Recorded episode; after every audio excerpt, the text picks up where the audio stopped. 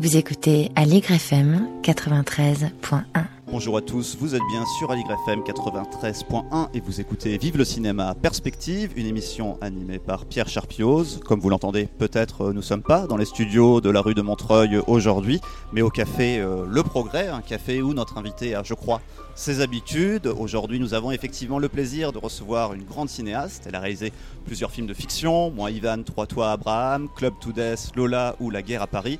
Mais on la connaît aussi récemment pour ses documentaires, les passionnants Would You Have Sex with an Arab et M, sorti en 2018.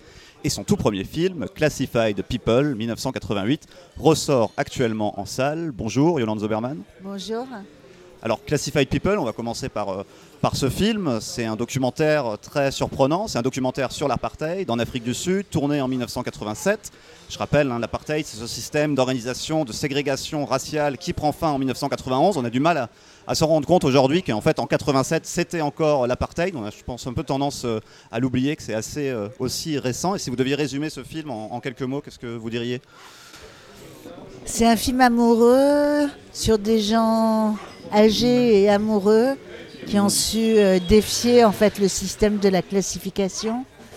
Et euh, c'est un film sur l'absurdité aussi de, de l'apartheid, de cette séparation euh, entre les gens, cette séparation obligatoire qui a été voulue par des théologiens et par des juristes qui ont empêché les Noirs, par exemple, de chanter dans la rue parce qu'on avait peur que qu'il y ait trop de plaisir. Et euh, voilà, c'est un film euh, sur le plaisir de défier euh, les, les lois des puissants quand, quand ces puissants désirent la séparation entre les gens. Votre envie de départ était de faire un film sur l'apartheid? En fait, je- moi je suis assez obsédée par les frontières, les frontières visibles et invisibles. Et, euh, et je, oui, je voulais me promener autour de cette frontière. Et je, suis- je suis toujours passionnée par les gens qui traversent les frontières. Et, euh, le, et donc, euh, l'idée de départ, c'était ça. C'était euh, qu'est-ce qui se passe à la frontière entre les blancs et les noirs. Et là, j'ai découvert tout ce système de classification complètement fou, quoi avec euh, le test du crayon dans les cheveux pour voir si les cheveux sont lisses ou crépus. Oui, parce que ce qui, ce qui est vraiment fou dans le film, c'est qu'on se rend compte que c'est pas c'est pas seulement entre guillemets cette séparation entre les blancs et les noirs, mais il y a aussi tout un degré de séparation en fonction de sa couleur de peau, de son origine. Enfin, c'est incroyable. hein. Il y a plein de classifications et puis il y a des, classifications. euh, Il y a ce qu'on appelle les blancs d'honneur, des apostrophes honneur. euh, qui- les Japonais, par exemple, étaient des blancs d'honneur. Les Noirs américains, quand ils faisaient partie des, des, des ambassades, c'était des blancs d'honneur. Donc la couleur devient la couleur euh, euh, qu'on veut plaquer sur quelqu'un. Et euh, c'est de la folie, mais c'est une folie qui habite notre monde. Je veux dire, l'esclavage, c'est pas très loin. euh, L'apartheid aux États-Unis, c'est pas très loin. Tout ça est, est pas très loin. En Europe, c'est différent, mais c'est là, c'est larvé. Quelquefois, c'est même plus difficile de lutter contre quand c'est larvé. Et, Ouais. ouais. Mais en même temps, moi, je trouve quand on voit euh, votre film, on, on se rappelle les films sur la Seconde Guerre mondiale et la classification euh, raciale, et on se dit, bah, après la Seconde Guerre mondiale, plus jamais ça, c'est impossible que, que, euh, que ça revienne, un tel degré de racisme administratif est ancré dans la société. Et puis non, en fait, en Afrique du Sud, dans les années 80, ça continue. Oui, ça continue et c'est. euh, En fait, moi, ce qui, me, ce qui me frappait le plus, c'était euh, à quel point les Blancs non seulement euh, rejetaient les autres, mais s'isolaient en fait et se coupaient même de leur plaisir. Et je me disais, il manque une histoire du plaisir. Il me manque une histoire de. Vous savez, un jour j'étais en Allemagne et il y a une femme turque qui me parlait et qui me disait dans notre immeuble, il y a un couple de gens âgés qui sont là et en fait ils supportent pas le bruit qu'il y a chez nous, mais ce qu'ils supportent pas, c'est le bruit de la vie. Et nous, on a vachement de peine pour eux parce que leurs enfants vont les voir deux fois par an et on aimerait leur dire, mais venez chez nous, on va s'occuper de vous, quoi. Et ce jour-là, c'était il y a très longtemps que cette scène a eu lieu et, et je me suis dit, mais c'est ça, le racisme, c'est ça, c'est se couper de l'humanité des autres. Mhm. Oui, on le voit bien effectivement dans Classified People avec euh, les, les longs travelling panoramiques où on voit comme ça les quartiers, des, les quartiers blancs qu'on reconnaît immédiatement comme étant quartiers blancs sans qu'il y ait besoin d'une voix off pour nous le dire. Les quartiers euh, noirs, on a cette séparation et, et c'est fou cette différence. Enfin, on a l'impression d'être dans deux pays différents, que les deux, choses sont filmées à des endroits complètement différents alors qu'en fait il n'y a pas beaucoup de kilomètres qui les séparent. Il y a non seulement pas beaucoup de kilomètres qui les séparent, mais euh, c'est les, les Blancs ignoraient beaucoup ce qui se passait dans les townships. Et comme c'était un moment d'émeute, le moment où j'ai tourné, l'armée envoyait euh, le- les jeunes réservistes dans les townships pour me remettre de l'ordre. Et pour beaucoup de jeunes Sud-Africains blancs, c'était la première fois qu'ils mettaient les pieds dans les townships. Et beaucoup ont déserté parce qu'ils voulaient pas, c'était pas leur guerre, ils n'étaient pas d'accord. En fait, ils avaient été coupés de ce savoir-là et le fait d'être. Et, et vraiment, l'idée, c'était de créer des murs entre les gens pour que les gens ne se voient pas. Et tout d'un coup, euh, voilà, ces murs, quand ces murs disparaissaient, euh, et d'ailleurs, le jeune garçon dans le film, Roger, le jeune photographe, le dit bien, le pouvoir avait très très peur de cette connivence possible entre blanc et noir, blanc et métis, parce que tout d'un coup, il n'y avait plus de prise, quoi, plus de prise pour euh, diriger, pour créer de la peur aussi.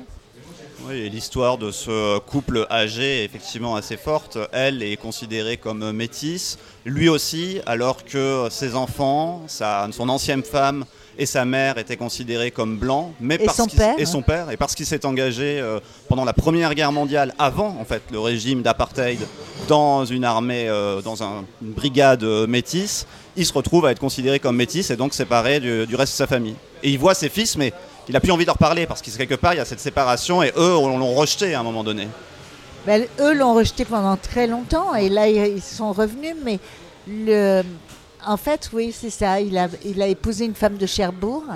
Il est reparti en Afrique du Sud avec elle. Ils ont eu des enfants.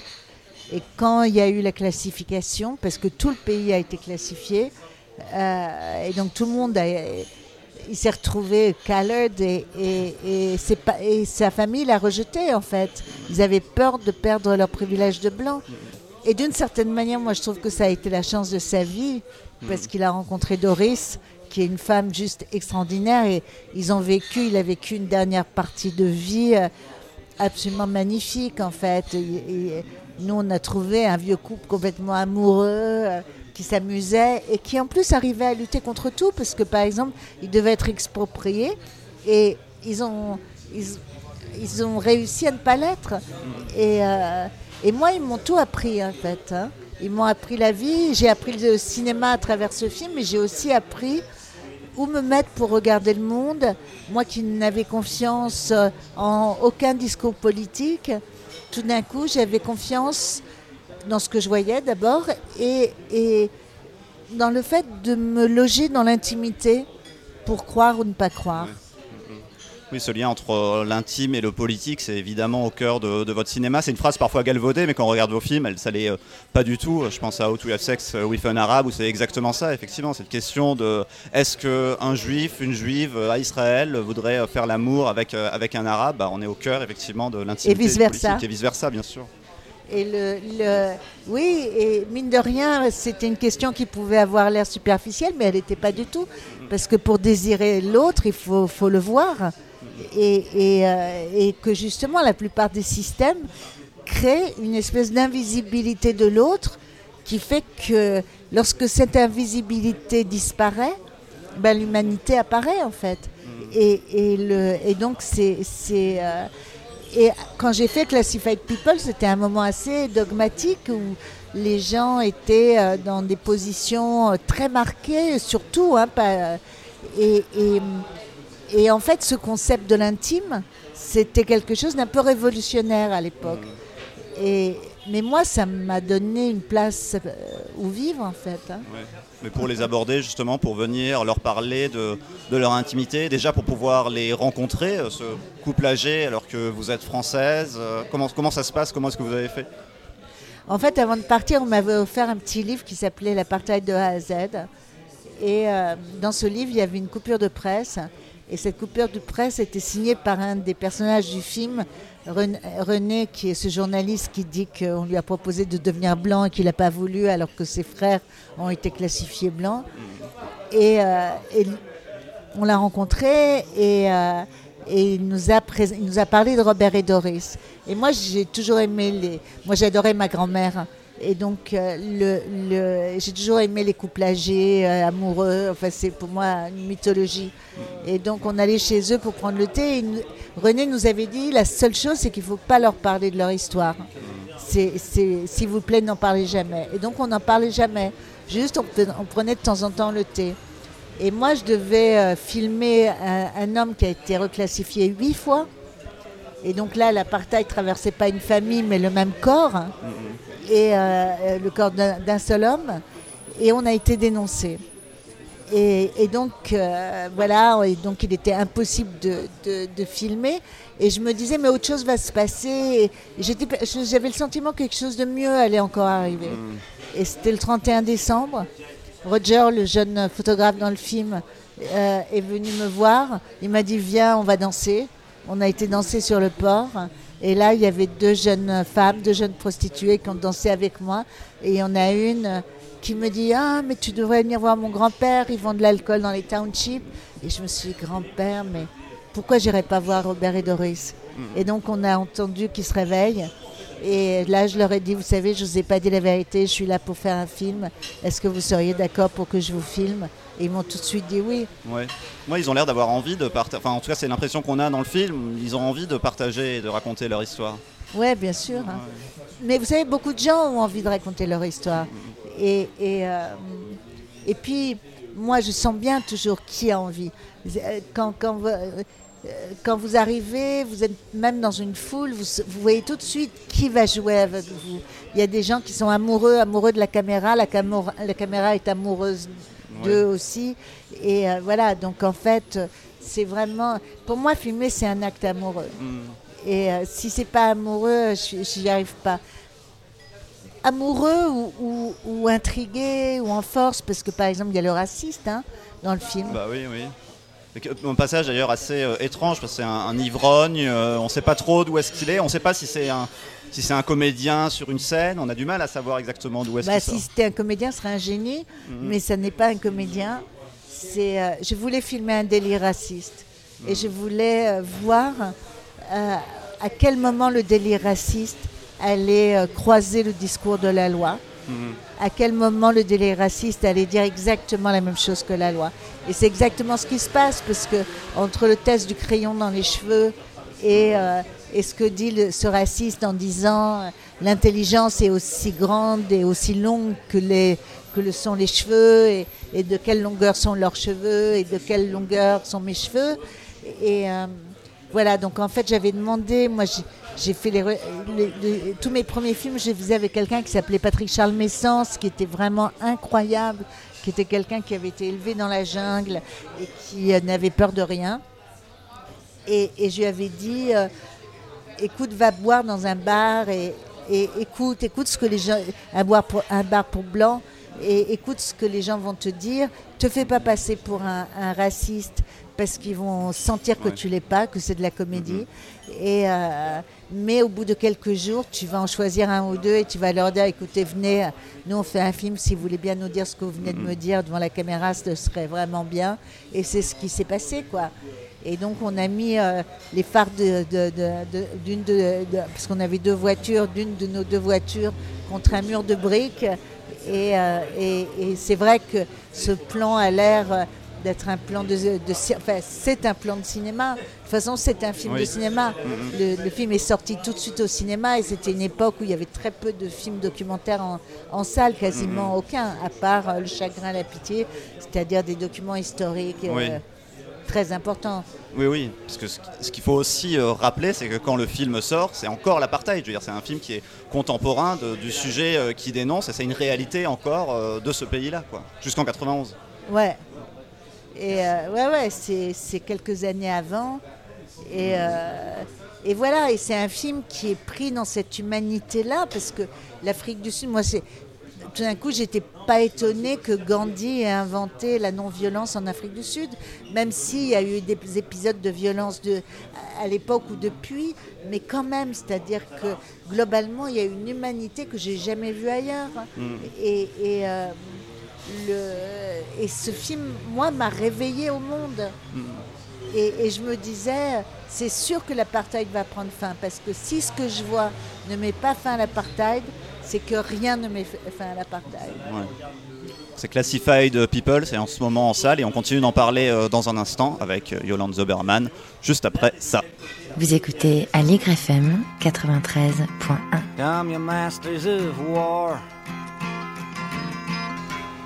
De retour sur Aligre FM 93.1, vive le cinéma Perspective en compagnie de Yolande Zoberman. On parle notamment de votre premier film, euh, Yolande Zoberman, Classified People, qui euh, ressort en salle. C'est un film d'une durée particulière, ça dure un peu moins euh, d'une heure, et vous nous disiez que c'était un film qui était fait pour la salle, qui a été pensé pour la salle. Est-ce que c'était facile de, voir, de venir voir un producteur en disant voilà j'ai ce projet d'un documentaire euh, sur ce qui se passe en ce moment en Afrique du Sud euh, pour le cinéma Comment ça s'est fait?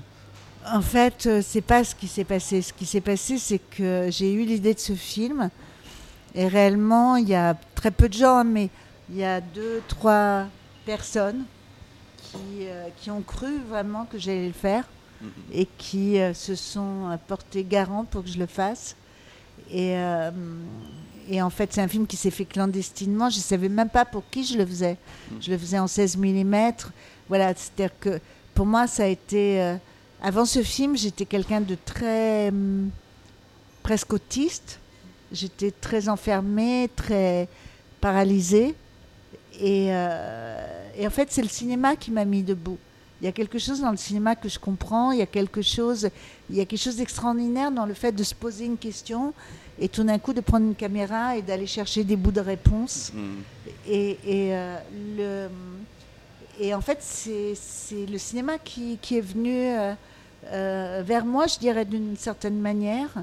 Et je, quand on a fini le film, quelqu'un est venu le voir en- dans la salle et a dit Mais ce film, il faut qu'il aille dans un festival à New York, ce qui s'est passé. Ils ont amené quelqu'un. Euh, en France, à ce moment-là, personne vraiment voulait le voir parce que c'était ni assez dogmatique pour plaire d'un côté, ni Oui. assez, euh, puisqu'on était encore sous le système de l'apartheid euh, en Afrique du Sud, il y avait des gens qui étaient quand même complices de ce système.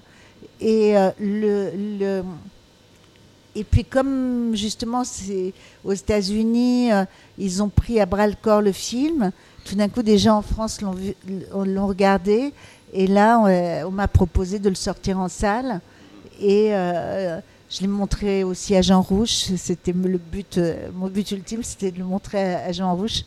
Et, euh, et puis aussi, il y a eu la télé, il y a eu. Qu'est-ce qu'il vous a dit, Jean Rouge bah, Jean Rouge, il m'a proposé de faire un film avec lui. Et- C'est pas et- mal. Ouais.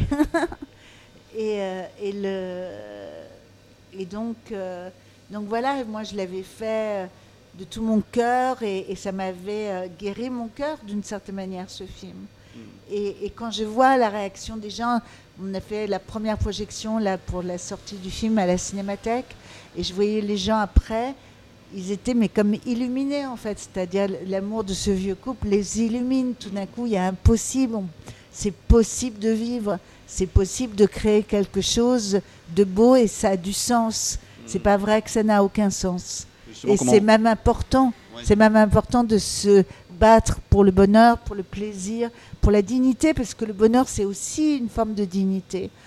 Et, et, euh, et pour le plaisir.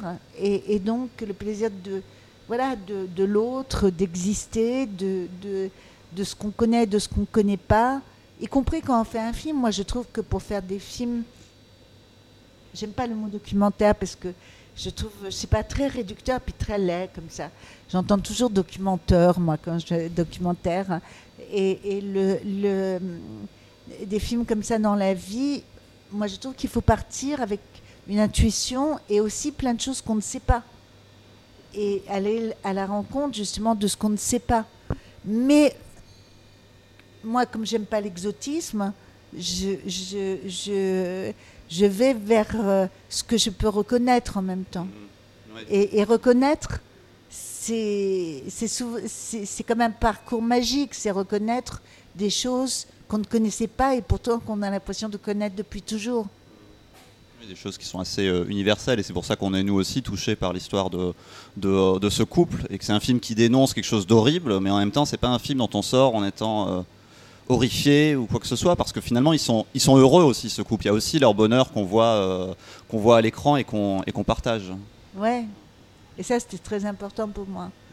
Et euh, c'était mon premier film, mais je me rappelais avoir vu un film qui est très important, qui s'appelle Memory of Justice de Marcelo Fulz. Et Memory of Justice, c'est un film qui euh, euh, reprend le procès de Nuremberg et qui va retrouver 30 ans après les, gens qui étaient dans le procès. Et, euh, et, on voit... euh, euh, on voit un jeune médecin allemand, gynécologue, qui a créé un dossier contre les gynécologues qui ont fait des expériences sur les femmes dans les camps. Et ce jeune médecin n'a jamais pu réellement travailler en système hospitalier, alors que ceux qui avaient fait des expériences avaient des cabinets florissants. Et on voit Edgar Faure, qui était un homme politique, euh, euh, qui était le- le- l'envoyé de De Gaulle à, à- Nuremberg, euh, et, qui disait, euh, voilà, un premier témoin est arrivé en racontant Auschwitz, et c'était très poignant, tout le monde était bouleversé, un deuxième aussi, un troisième, bon, ça commençait à devenir répétitif, et, et le quatrième, on commençait à s'ennuyer, et à ce moment-là, je ne sais jamais si c'est Göring ou Goebbels, euh, est interrogé, et toute la salle est électrisée. Et moi, quand j'ai entendu ça, je me suis dit, non, c'est pas possible, c'est toujours les mêmes qui sont les stars, quoi. Moi, si un jour je filme des gens qui sont des victimes, je les filmerai comme des stars, quoi. Et, et je, les, je les rendrai sexy. Je les, c'est, réduire quelqu'un à sa souffrance, c'est horrible. On est toujours plus que sa blessure. Et le fait que vous soyez euh, une étrangère par rapport à l'Afrique du Sud, que vous veniez euh, de France et que vous ne viviez pas euh, là-bas, est-ce que ça a changé votre rapport? Est-ce que ça a fait que le film était plus facile, plus difficile? Parce que finalement, quand on regarde beaucoup de vos films, ça se passe à l'étranger. C'est, peu de situations qui se passent là quotidiennement en France, ça se passe ailleurs. Bah, moi, je suis née ici. Je suis née donc à Paris. Mais je suis née de parents étrangers. Et la plupart du temps, il y a plein de codes que je ne connais pas. Et quand je suis à l'étranger, c'est clair que je ne connais pas ces codes et donc personne m'en veut. Ici, on m'en a souvent voulu parce que j'ai l'air de connaître tous les codes, mais c'est pas vrai, je les connais pas.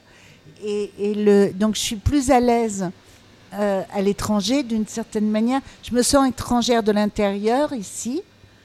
Euh, et à l'étranger, je suis. euh, voilà, mais partout, je, suis- je suis la même. Euh, euh, c'est. euh, non, je, enfin, je ne peux pas comparer avec quelqu'un de l'intérieur parce que je ne suis pas de l'intérieur. Mais le, le, par contre, ce que je peux dire, c'est que pour moi, il n'était pas question de faire un film sur l'Afrique du Sud pour les Sud-Africains. J'étais pas là en train de vouloir montrer aux Sud-Africains quelle était leur réalité. D'ailleurs, ils en avaient rien à foutre de mon film. Et euh, ils savaient très bien ce qu'ils vivaient. Le- c'était un film miroir. hein. C'est un film pour nous. Qu'est-ce, que, qu'est-ce qu'il y a là-dedans qui nous ressemble? Quelle est la forme de séparation dans laquelle on vit? Quelle est la forme de classification dans laquelle on vit? On est tous désignés d'une certaine manière. Et moi, la question muette que je posais, c'est quelle est la marge de liberté qu'on a quand on est désigné d'une certaine manière? Et ils m'ont répondu, la marge de liberté, c'est l'intime. Comment est-ce que vous voyez ce film justement aujourd'hui, maintenant qu'il ressort, maintenant qu'il est quelque part aussi devenu un film d'histoire, puisque ça revient sur un événement, un moment historique? Quel est votre regard aussi par rapport à, votre expérience euh, de, euh, de cinéaste maintenant euh, plus que confirmée depuis? Je, l'aime bien ce film. Et, le, je changerais, je crois, peut-être un plan, c'est tout, je sais pas. Et, le, mais sinon, non, je changerais rien. Et, je suis incroyablement heureuse de l'avoir fait, qu'il existe et de voir qu'il il, il rejaillit de cette manière-là et il rejaillit sur, euh, sur et qu'il donne de l'espoir en fait euh, encore aujourd'hui, peut-être même encore plus aujourd'hui. Et, et, euh, je. euh, Juste, je suis beaucoup plus bouleversée que je ne l'imaginais. Oui. Parce que, euh, parce que d'abord, je me souviens de ce que j'éprouvais avant de le faire, de ce que ça m'a fait de le faire. Et, et je retrouve tellement ces sentiments chez les autres que voilà, il y a quelque chose qui je m'attendais pas à être aussi euh, euh, bouleversée. Et voilà, il y a un sentiment de passé présent qui, qui est aussi mon rapport au temps en fait. hein. Et le film, euh, euh, il y a beaucoup de gens qui euh, ont l'impression qu'il vient d'être fait. Et, alors qu'on sait que bon, c'est daté à, un moment de l'histoire, mais parce que justement, il n'est pas dogmatique, il a traversé toutes les époques. Vous, vous dites que vous n'aimez pas effectivement le terme de documentaire. Néanmoins, si on regarde, c'est vrai, votre filmographie, vous avez un passage vers la fiction et puis un retour vers euh, le documentaire. Pourquoi Pourquoi finalement être retourné après? Parce que, si vous voulez, pour moi, il y a deux. Quand vous posez des questions euh, et que vous cherchez des réponses, le documentaire, tout d'un coup, devient du présent. Et là, c'est extraordinaire. Et euh, quand c'est des choses que vous ne pouvez pas traiter au présent, pour moi, là, ça devient de la fiction. Donc, le, le- le- c'est une question d'expérience. Et puis, euh, c'est un parcours, euh, un parcours euh, où euh, j'ai pris la caméra au bout d'un moment. Euh, C'était un chef d'écho qui me disait, parce qu'il regardait quand je filmais les comédiens pour les castings, il me disait tout le temps, mais pourquoi tu filmes pas toi? C'est trop beau tes cadres, vas-y. Alors que j'avais jamais pensé le faire en fait. hein. Et, euh, et, le, et, et j'adore filmer, donc ça aussi, c'est vrai qu'en fiction, j'ai eu un passage, j'ai fait un petit film pour les révélations que j'aime bien, que j'aime beaucoup, et, euh, et dans lequel j'ai pris la caméra, mais j'ai mélangé ça à des images euh, d'un chef-op aussi, c'est-à-dire que et, et- j'ai adoré ce mélange et je crois que maintenant la fiction, je vais l'aborder comme ça, dans un mélange entre quelque chose qui est plus affectif et plus euh, plus, un peu plus flou, euh, qui est ma façon de filmer, et, et celle euh, d'un voilà, de, de- chef opérateur. Et, euh, mais la différence, c'est vraiment le, le- ce qu'on peut, ce qu'on peut traiter au présent ou pas.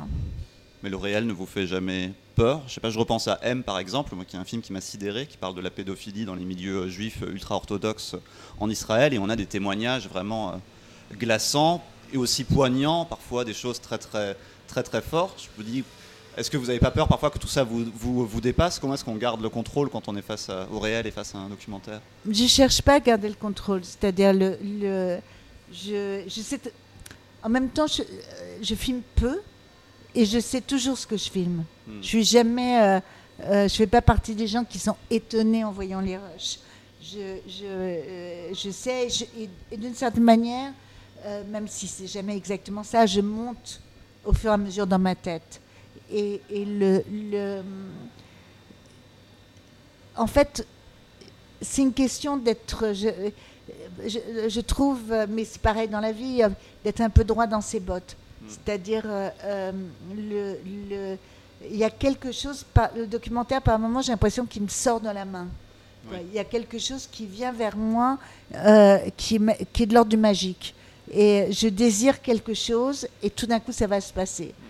Et, et- et d'une certaine manière, le plus grand travail que j'ai à faire, c'est le travail d'être au bon endroit au bon moment. Et, et, euh, et ça, c'est une danse que j'aime beaucoup, en fait. Et, et- et- et j'aime beaucoup danser, et je danse avec la caméra. et voilà.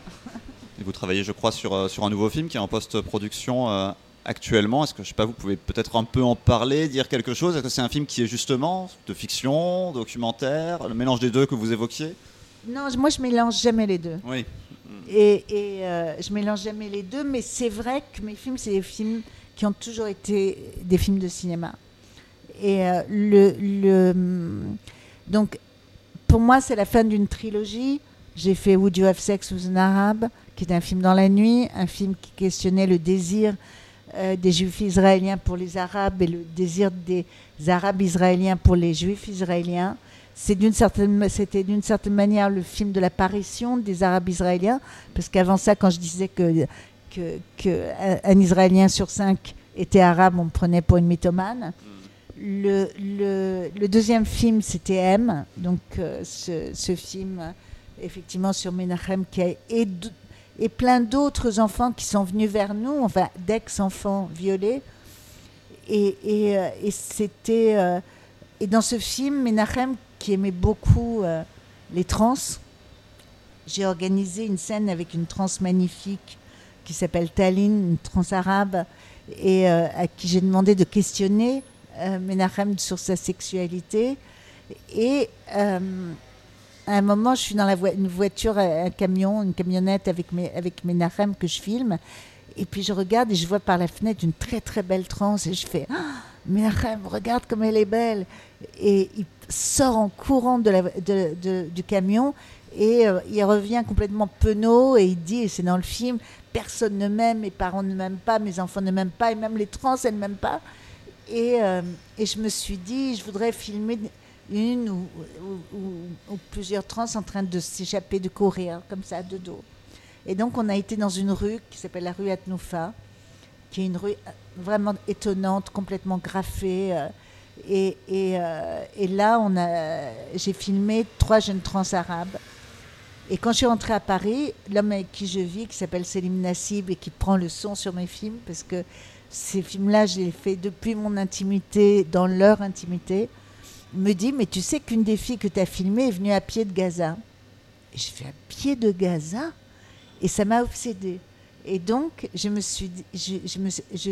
j'ai voulu retrouver la Belle de Gaza. Et le film s'appelle La Belle de Gaza. Et donc, c'est voilà, c'est ces jeunes femmes trans arabes qui vivent euh, à Tel Aviv.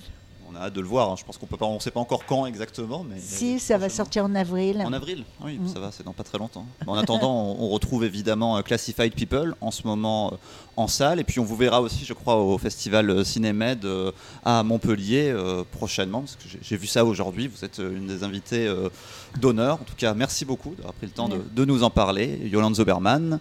Et je vous invite donc vraiment à découvrir ce film, Classified People. C'était donc euh, Vive le cinéma, perspective sur Aligre. Vous écoutez Aligre FM 93.1.